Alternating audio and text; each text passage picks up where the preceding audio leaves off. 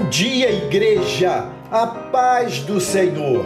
Amados, continuando a nossa leitura da segunda carta de Paulo a Timóteo, encontramos aqui no capítulo 4, versos de 1 a 8, uma chamada do apóstolo Paulo a um viver em prontidão esperando a vinda do Senhor, que é certa, mas repentina. Somos também instados a anunciar a palavra de Deus em tempo e fora de tempo. Eis o que lemos em 2 Timóteo capítulo 4, versos de 1 a 2, na versão A Nova Bíblia Viva. Portanto, eu insisto diante de Cristo Jesus que um dia julgará os vivos e os mortos quando aparecer para estabelecer o seu reino. Que pregue insistentemente a palavra de Deus em todos os momentos, sempre que tiver a oportunidade, a tempo e fora de tempo, quando for conveniente e quando não for. Corrija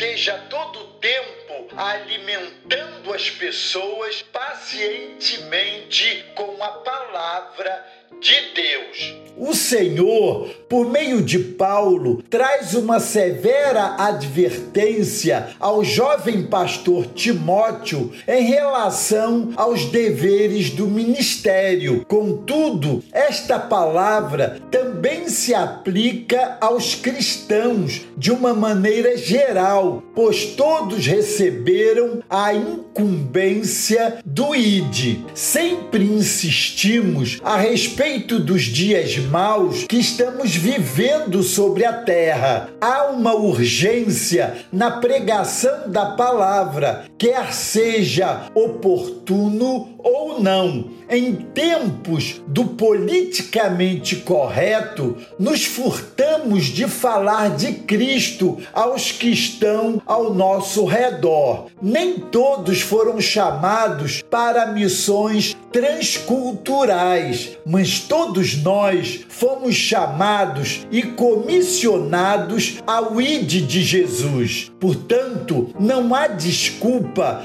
para não semear. O texto traz três instruções que devem ser observadas por todos os que professam a fé em Cristo. Primeiro, pregar com instância a palavra, quer seja oportuno ou não, pois os dias são maus e a vinda do Senhor se aproxima. segundo, Suportar as aflições com sobriedade e cumprir a missão que nos foi confiada. E por último, olhar com perseverança para o exemplo dos santos do passado. Amados, não há tempo a perder. Os dias são maus e estão se cumprindo. O martírio do apóstolo estava iminente e isto não era motivo de apreensão. Ele sabia em quem cria e tinha a certeza do dever cumprido com fidelidade. Seu olhar estava na eternidade e não na temporalidade dos dias terrenos. Ele combateu o bom combate, ele combateu os muitos combates e saiu deles mais que vencedor por meio daquele que o arregimentou. Ele completou a carreira proposta sem se deixar deter pelos obstáculos e a aridez do caminho. E, sobretudo, ele guardou a fé sem vacilar pois sabia que quem fez a promessa é fiel. Como escolhidos de Deus, não podemos perder de vista a vida e o testemunho dos santos do passado. Quero terminar com as palavras do apóstolo Pedro e do Senhor em Apocalipse, 1 Pedro 5,